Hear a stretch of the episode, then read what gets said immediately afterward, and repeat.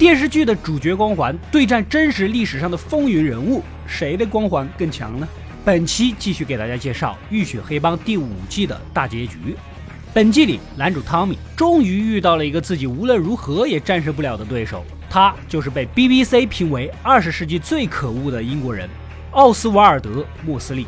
作为英国法西斯联盟的领头人，虽然在二战伊始就被及时的关押，但却依然安享晚年。那么，汤米该如何对付这个历史上真实存在的大恶人呢？故事紧接上一期，新晋的黑帮比利小子的首领麦老大来到伯明翰和谈，他的幕后老板就是莫斯利，已经跟男主达成了合作，现在两边肯定就打不成了嘛。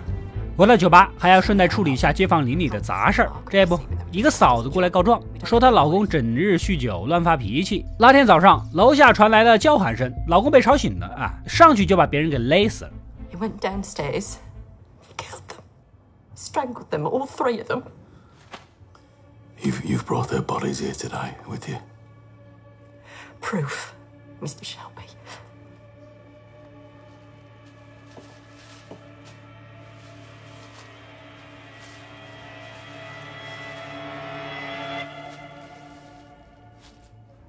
搞了半天是三只鸟，把大哥都搞紧张了。嫂子走后，下一个要见他们的是亚洲人。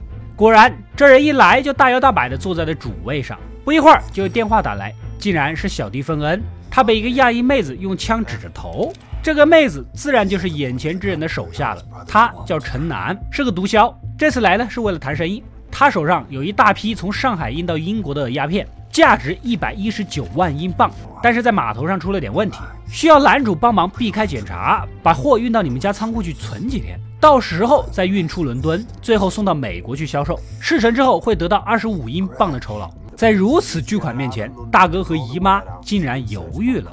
一来是不想招惹中国人，二来是鸦片也碰不得。但是男主表示，这个事儿他打算让表弟麦克去做啊，不仅能赚一大笔钱，还能洗脱叛徒的嫌疑。回到办公室，小指头已经等候多时了。他计划好了，就是要干掉麦老大，为儿子报仇。但是男主也说了，现在他们都准备合作了，等事情做完，随你怎么去复仇。作为补偿。男主把自己的玻璃姨妈许配给小指头，正好呢，过两天家里就有个生日派对，到时候你就当场来一个这个社死般的求婚，姨妈一定会觉得这很浪漫，一定会答应。小指头想一想，觉得成。随后莫斯利也找了过来，他也被邀请参加派对。他已经调查过汤米的老婆丽兹了，以前当过氏族小姐，说不定自己呢还点过她呢。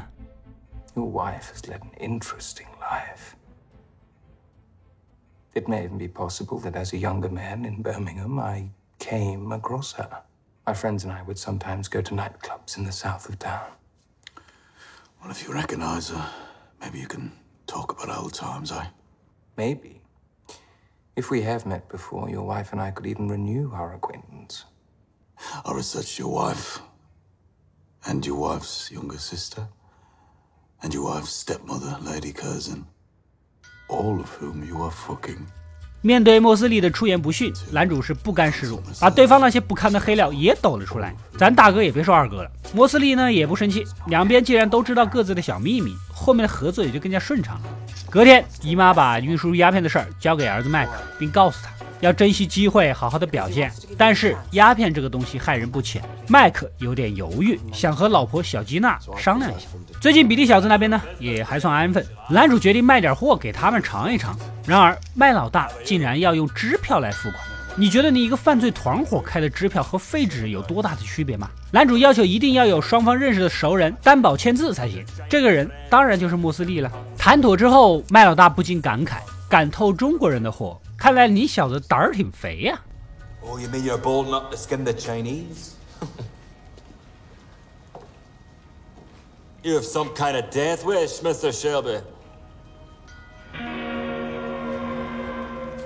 晚上派对如期举行，麦克呢也就和老婆说起了送货的事儿。汤米已经和中国的供货商谈妥了，以后长期合作，一年能赚一百万英镑。小吉娜一听说这么多钱，立马眉开眼笑。其实他也不是什么好鸟啊，一直怂恿麦克谋权篡位。但麦克是那块料吗？聊着聊着，正巧看到莫斯利进来，麦克刚想介绍一下，没想到小吉娜比他知道的多。Lord. Actually, I think Mr. Mosley's a baronet. 男主找到穆斯利，把麦老大给的支票掏出来让他签字，其实目的就是保留他和黑帮团伙比利小子勾结的关键证据。穆斯利当然也知道这个道理，但是为表诚意还是签了。他都是二十世纪最可恶的英国人了，还在乎你这点事？来到大厅里，跟宴会的主角利兹打个招呼。Is he? That's Oswald Mosley. I'm sure, Mr. Shelby, in the spirit of our honest relationship, you won't mind me saying, it was a bottle of champagne and an evening well spent. Actually, it was an evening wasted. For the champagne and brandy you bought me. As I recall, it was the booze that put you to sleep a little prematurely. 没想到他俩还真有过一次，场面一度十分尴尬。接下来就是宴会的重头戏——芭蕾舞表演。台下的观众表现各异， 有的聚精会神，有的呼呼大睡。趁着这个浪漫的气氛，小指头成功的向自己的女神玻璃姨妈求婚了。Holly Gray, Gypsy Queen, will you marry me? A poor commoner who loves you.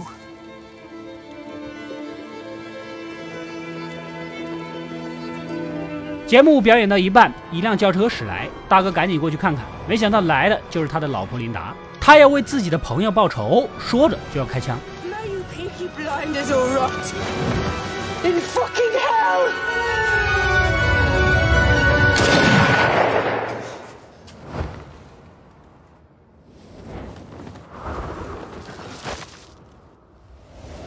啊，他只不过抢先开枪的竟然是姨妈，赶紧把琳达抬到屋里疗伤，还好只是打中了手臂，没什么生命危险。随后，莫斯利在派对上发表了煽动性的演讲，核心思想就是一句话：英国优先。他即将成立新政党法西斯联盟，将会引领国家迈向光明的未来，等等等等。顺便还把男主也绑到一起，在场的众人是纷纷鼓掌，显然有很多都被洗脑成功了。that when the new decade begins, there will be the birth of a new political party which will speak for you. This party, this new movement, this revolution will be called the British Union of Fascists. What the fuck are you doing dealing with a man like that, Tommy? 演讲完，莫斯利又警告男主，以后像今晚这种公开场合开枪的事儿就不要再有了，档次太低了。另外，要求男主把公司的犹太人全部开除，然后还要把剃刀党控制的北方赛马场交给麦老大。这些对于他们掌控整个英国的大业来说是不值一提。男主也算是忍辱负重，你说什么就是什么吧。莫斯利呢，也就把自己的计划给说了，到时候英国会被分为三个部分。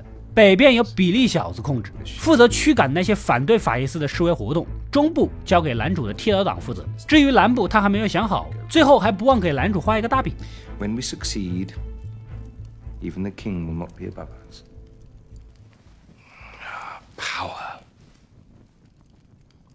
plugging into the mains. A lighthouse beam. Your millions of dollars safe in Switzerland. And access to every dirty minded swan in England. 转头，莫斯利就和宴会上的芭蕾舞演员运动上了。完事后又调戏起了丽兹。 The ballerina and I were wondering whether perhaps you might want to join us. If I told Tommy, you wouldn't see the morning. No, I doubt that very much.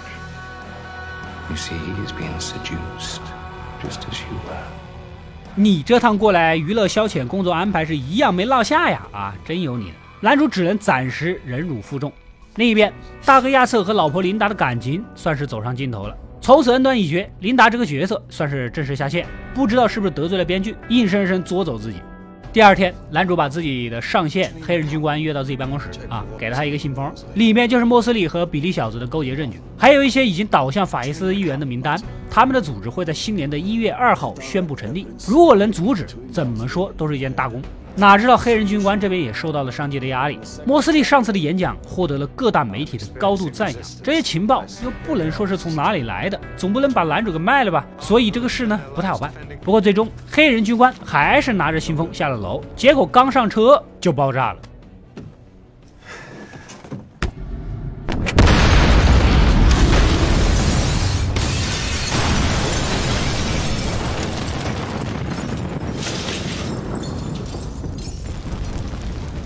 命丧当场。还有几个小孩儿也被波及。而另一边，大哥亚瑟带着人去码头接收鸦片，可绕了一圈，一个人都没见到。此时一阵枪声袭来，不知道是谁泄露了情报，一个名叫泰坦帮的组织也跑来凑热闹。大哥一马当先，抄起机枪就冲了出去。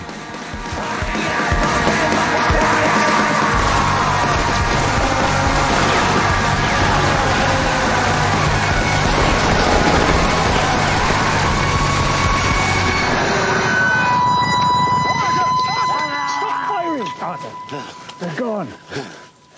To any of you still alive, you do not fuck with the peaky fucking blinders. 子弹打完，对面也撤了。好在鸦片没被抢走，问题不大。先是黑人军官被炸死，大哥这边又被偷袭，显然谢尔比公司内部出了叛徒。这天。男主来到精神病院，见到了自己以前的狙击手战友。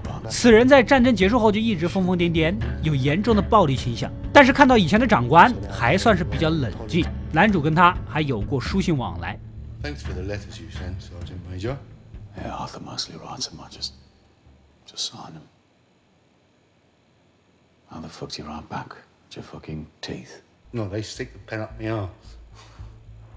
老战友关在这里是生不如死，男主给了他两个选择：要么服下毒药安乐死，要么等几天他过来劫狱，事成之后要帮他去杀个人。这狙击手做梦都想逃出去啊！杀一个人算什么？杀十个我也可以啊！另一边，比利小子的首领麦老大找到男主，现在北方归他管，中部归男主。南方最佳人选本来是犹太帮的老大阿尔菲的，但他是个犹太人，肯定不会支持法西斯，所以只能交给意大利帮。为此呢，男主必须把南方的生意也都交出去。正说着，大哥一行人运着鸦片回来了，麦老大还对亚瑟给他留手榴弹的事儿啊耿耿于怀。仇人见面分外眼红，要不是现在的合作关系，两个人都干起来。Hey Arthur, someday, yes, you and me. Oh, Tommy, I. Fascists. Look at them. I fucking hate them. Always have done. I do. You're a man after my own heart. Someday, Mr. Shelby. Yeah. Someday. Yeah. Yeah. 等麦老大放完狠话走之后，男主就把他的计划全盘交代了。到时候莫斯利上台演讲，他作为二把手站在旁边。指挥狙击手战友一枪打爆莫斯利的狗头，男主就可以顺势上去接棒，成为法伊斯联盟的新首领。那个时候搞死一个区区麦老大，小意思。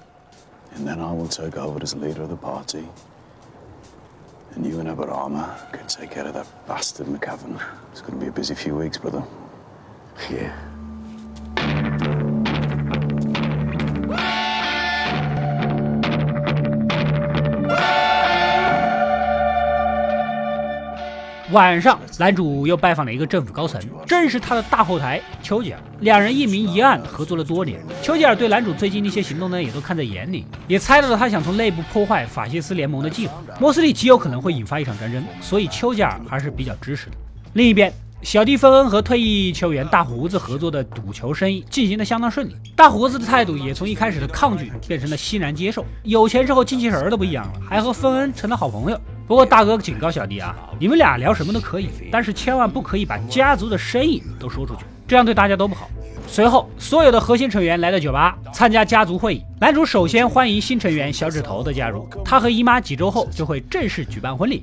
另外，追悼一下原本也会成为他们家族成员的黑人军官四妹和这个黑人军官呢，长期来来往往的，产生了感情，也搞到了一起。怀孕的孩子就是他了，然后准备说说重新接纳表弟麦克的事儿没想到这麦克先声夺人，他觉得运送鸦片这个生意利润巨大，以后会成为公司未来的主要收入来源，所以他想在美国搞一个分公司。以他在那边多年来的人脉，加上老婆小吉娜的家族对毒品生意经验丰富，觉得男主这些人呐可以考虑退休了，未来是他们年轻人的，他将带领家族挣大钱。说着还把策划书给递了过去。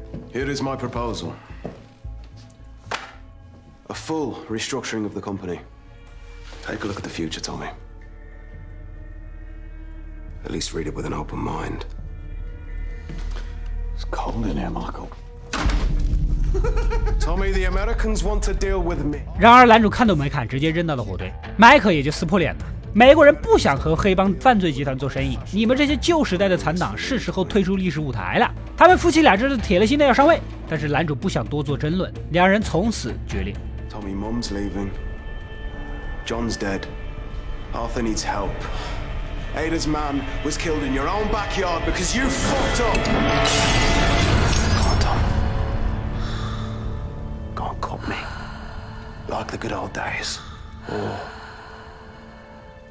see this for what it is. Don't be here when I get back. You? You can tell your family. Let me guess. Don't fuck with the Peaky Blinders. Right? 完事后，玻璃姨妈一巴掌扇到了儿子脸上。麦克的背叛让他这个家族二把手很难做，而且也知道这和他的老婆小吉娜脱不开关系。Well, guess we're gonna be forced to take the second option. 麦克夫妻俩走后，众人继续开会，剩下的几个都是信得过的。过两天就是莫斯利宣布成立法医司的日子。演讲当天，狙击手会藏到安排好的位置暗杀，因为他是个神经病，而且有暴力倾向，就算抓到了也怀疑不到男主头上，最多也就是重新被关回精神病院。而麦老大及其手下会负责演讲的安保工作，到时候小指头可以趁乱动手为儿子报仇。至于男主，他将会接替莫斯利继续做演讲，成为英国法医司联盟的掌门人。I'll be down on one knee, cradling his head while the life drains from him. Then I'll make a speech saying how the cause he died for must continue. Continue safe in my hands. 莫斯利死后，伯明翰的所有警察会被派去调查，查理叔叔就能趁此机会大摇大摆地把鸦片运出城，拿到二十五万英镑的报酬。这个计划简直一举多得，完美到仿佛是一件艺术品。但是不用多说，大家也猜得到结局。莫斯利可是活到老的人，这个计划是不会因你是主角有主角光环而成功的。任务布置完，男主和大哥找到了酒吧经理。原来呀，之前泰坦帮的袭击以及黑人军官的死，都是这个经理泄露了情报。这么些年来，一直靠着出卖剃刀党赚钱。男主毫不犹豫的一枪干掉了这个叛徒。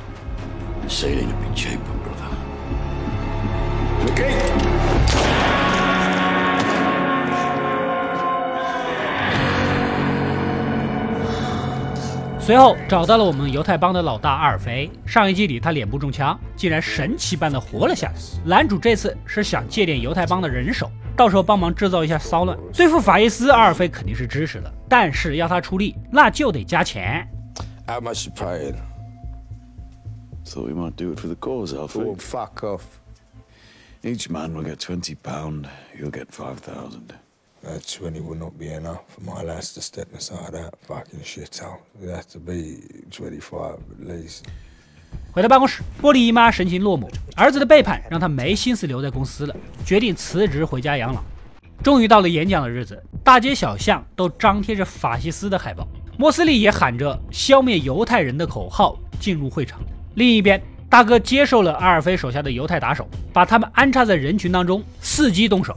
狙击手也藏在隐秘的位置，随时待命。小弟芬恩也慌着想去参加行动，临走前把刺杀莫斯利的事儿告诉了大胡子，还塞过去一笔钱，让他去城里随便玩玩。然而，大胡子的手并没有伸向钱，反而拿起了旁边的电话。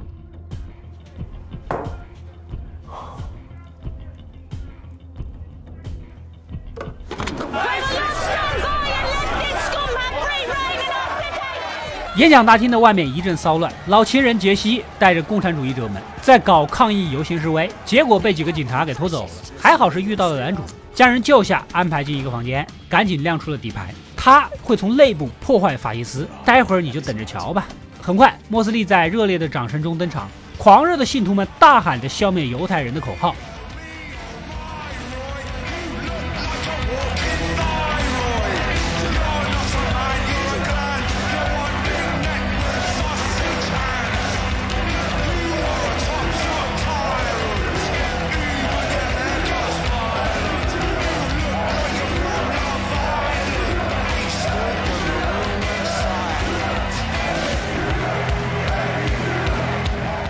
男主站在演讲台的一旁，莫斯利的演讲极具煽动性，台下众人的情绪全部都被挑动起来。此时，犹太帮的打手们按计划入场，引发骚乱。时机也差不多了，男主看了看手表，发出信号。正当狙击手准备动手的关键时刻，背后突然出现一个人儿，用消音手枪结果了他。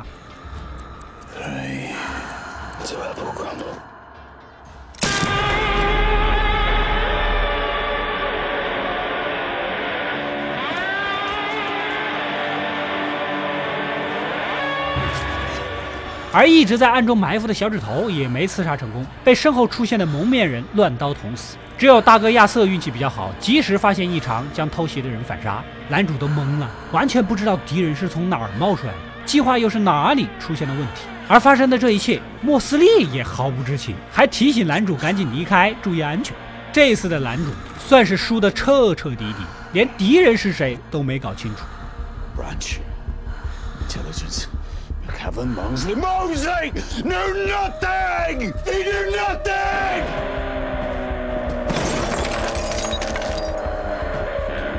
Oh! Jesus fucking Christ. You're fucking frightening me, Tom. Doesn't make sense. Maybe I found him. Arthur, the man I can't defeat. Work it out. Have a drink. I need to walk.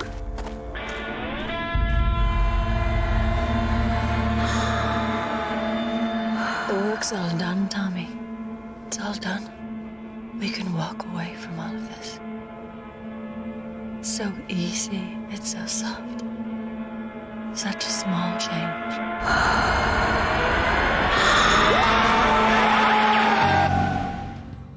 就这样，带着巨大的悬念，第五季的故事也就结束了。男主的计划在不惊动莫斯利的情况下，被完美的化解了。这个敌人非同小可，那么是谁能得知这个情报呢？有很多种可能。首先是麦克夫妇，特别是麦克的老婆小吉娜，一个美国人居然比麦克还了解莫斯利，而且在男主家开派对的时候，他和莫斯利有着短暂的眼神交流，甚至在他上台之前，和他一起做运动的妹子发型跟小吉娜有几分相似。再加上小吉娜目前还没有公布姓氏，他如果姓莫斯利也不是不可能，就看编剧怎么编了。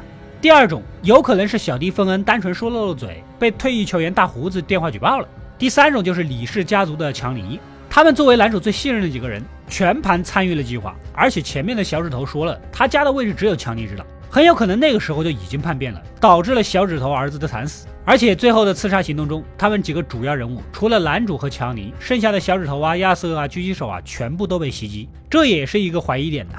另外，最后杀掉狙击手和小指头的蒙面人，明显一看就不是野路子，手法非常的专业。要知道，消音手枪在那个年代可不是一般人能搞得到的。而这一切竟然连莫斯利都蒙在鼓里，这个幕后黑手，我感觉只有可能是丘吉尔。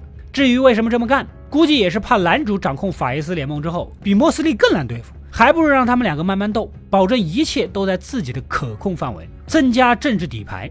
好了，第五集的故事分析就到这里了。目前《浴血黑帮》第六集已经出了，到时候一切悬念都会被揭晓。只可惜饰演玻璃姨妈的演员海伦·麦克洛瑞在去年四月十六号就因癌症而去世。这位老牌演技派在本剧的表演是可圈可点，作为谢尔比的二当家，一直扮演着重要的角色。可惜世事无常啊，第六季少了他，也少了几分精彩。